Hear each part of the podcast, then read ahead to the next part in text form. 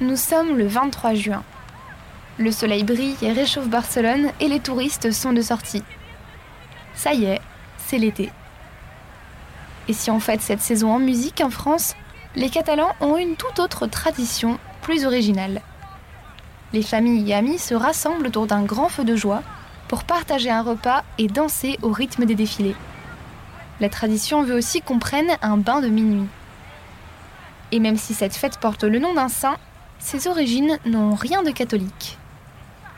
Je suis Clémentine Laurent et aujourd'hui, l'historien Pao Moncho va nous faire découvrir pourquoi les Catalans fêtent la Sainte Joanne. C'est l'une des mille et une histoires de Barcelone.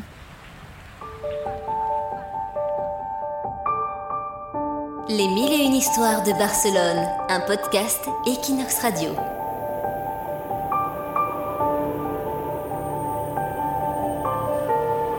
Cela fait quelques jours que mes amis et moi avons commencé à entasser toutes sortes de bricoles. D'abord à la maison, puis au milieu de la place de notre quartier à Barcelone. Des morceaux de bois, des vieux meubles, des cartons, des détritus de tout genre. Ma mère nous dit, à mon frère et à moi, de ne jeter que ce qui brûle bien. Mais ce n'est pas facile de savoir ce qui brûle bien ou pas, maman. Cette année, les feux de mon quartier sera les plus spectaculaires de tous les feux de la San Juan, la San Juan de Barcelone.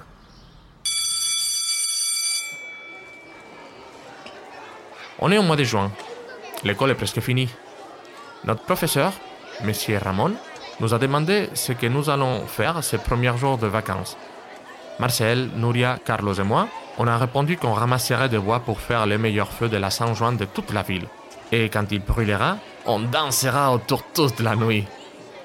Et comme beaucoup de mes camarades de classe aussi vont faire la fête, M. Ramon en a profité pour nous demander. Alors les enfants, qui parmi vous peut me dire ce qu'on fait à la San Juan et pourquoi c'est si important dans notre pays? Ah, je vais vite lever la main pour répondre. Oui, Joanne, explique-nous. La San Juan, c'est la nuit où les adultes laissent les enfants danser et jouer avec le feu jusqu'au très tard. Et en plus, si je suis sage, mes parents m'achètent des pétards et je pourrai les lancer avec mes cousins. Et on mange aussi les gâteaux de la San Juan, la coca. Merci, merci Joanne, dit le maître. Maintenant, faisons un peu de cours d'histoire. Aujourd'hui, nous allons voir d'où vient la San Juan et comment on la célèbre dans notre pays. Tout d'abord, mes chers enfants, ne vous trompez pas, hein? Même si la fête porte un nom catholique, celui de Saint Jean-Baptiste, elle date de bien avant la religion chrétienne. Les peuples, Romains, faisaient déjà la fête à cette date. Et que célébraient-ils Le soleil, bien sûr. Rappelez-vous le cours de sciences de la semaine dernière. Le soleil et la terre ont des cycles, des équinoxes et des solstices. Et il s'avère que le 21 juin, c'est le solstice d'été. Et qui peut me dire ce qui se passe au moment du solstice d'été pour que tout le monde comprenne? Hmm, Oui, Paula Ça veut dire que c'est la journée où il y a le plus d'heures d'ensoleillement, monsieur Ramon. Très bien, Paula. Et par conséquent, la nuit est la plus courte de l'année. Et comme un nouveau cycle se leur commence, les anciens pensaient qu'il fallait les célébrer en brûlant les vieilles choses. Des vieux meubles, des vieilles choses qu'on n'utilise plus, du bois. Et on disait que ce rituel était purifiant. Mais le feu est bien plus qu'un symbole purificateur, les enfants. Il chassait aussi les sorcières et les mauvais esprits durant la nuit de la Saint Juan. Et donc, depuis des siècles, on allume des centaines de feux de joie dans toute la Méditerranée, comme par exemple chez nous, où on parle le catalan, du roussillon français à Alicante, en passant par la Catalogne.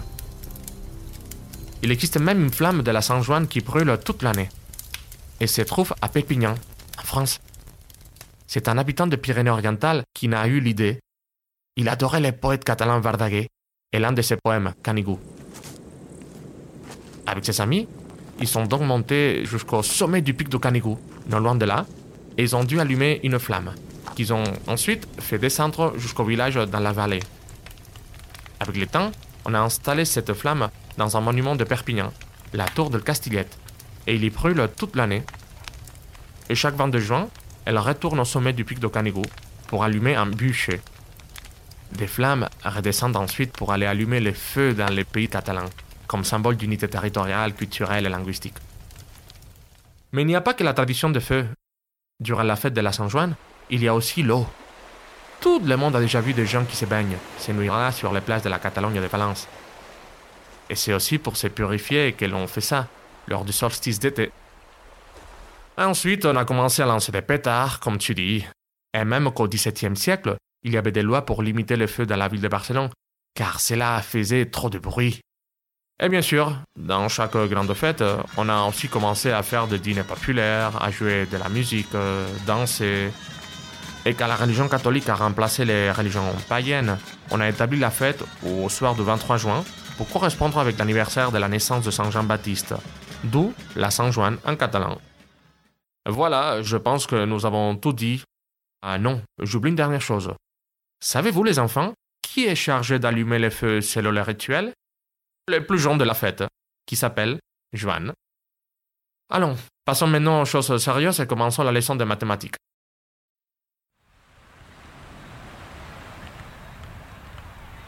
Avec le temps, la Sainte Joanne a changé.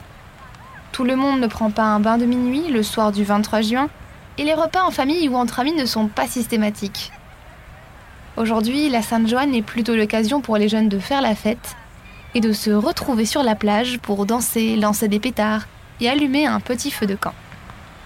Mais les traditions persistent toujours, à travers des défilés dans les rues et de grands feux d'artifice.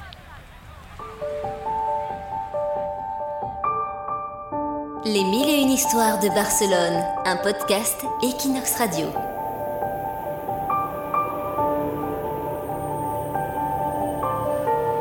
C'est sur la plage que se conclut cette première saison des Mille une histoires de Barcelone, un podcast réalisé par Clémentine Laurent pour Equinox.